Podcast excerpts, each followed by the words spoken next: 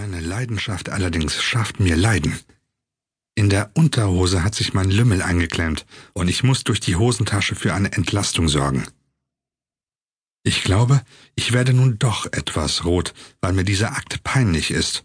Aber sie tut so, als hätte sie nichts bemerkt und nein, sie hält doch das Ding sicher nicht wie ein Taschenmesser.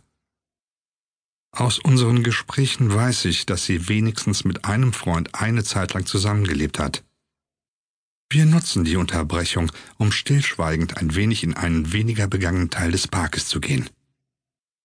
Kaum ist ein lauschiges Plätzchen erreicht, dreht sie sich fast abrupt mir zu, und bei geschlossenen Augen kommt mir wieder der süße Mund entgegen, und die Umarmung lässt mich so ihre festen Brüste spüren, aber ich wage es, ihre Pobacken zu umfassen und an mich zu drücken dass Küssen so schön sein kann.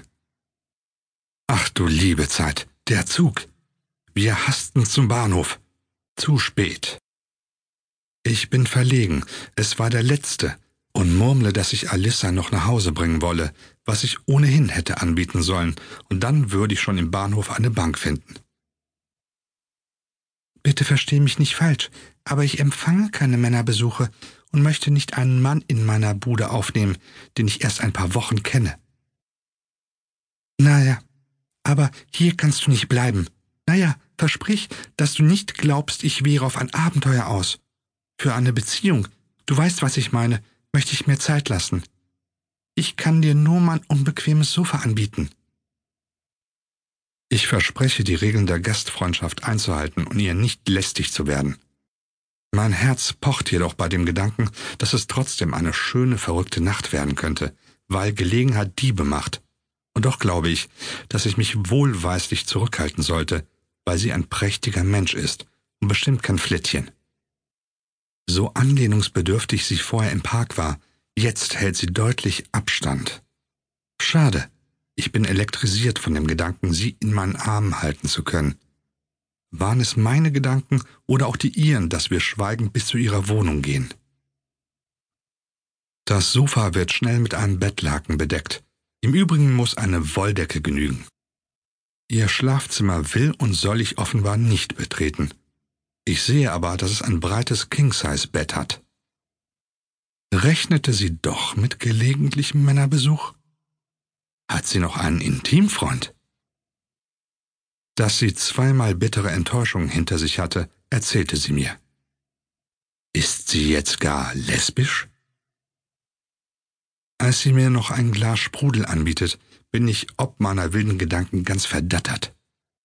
Sie merkt es und stellt das Glas schmunzelnd auf den Couchtisch. Ach so, du hast ja auch kein Nachtzeug.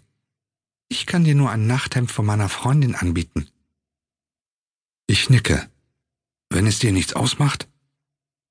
Sie lässt mich aber stehen und geht überraschend entschlossen ins Bad. Schnapsidee. Ein Weibernachthemd. Warum? Hygiene? Und was macht sie im Bad so lang?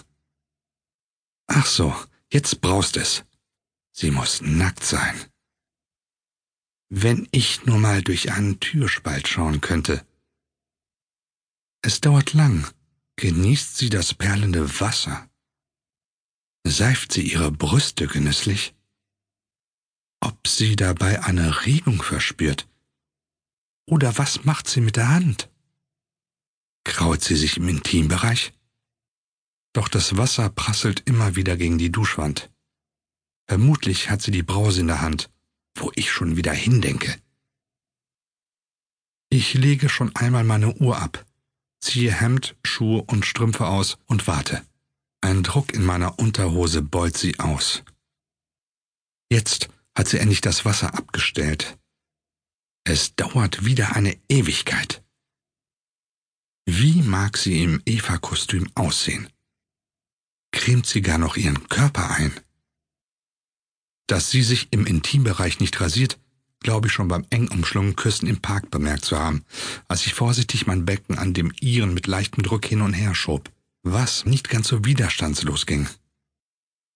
Endlich kommt sie gut duftend aus dem Bad, nur umschlungen von einem großen Handtuch, das ihre Brüste am Rutschen hindern.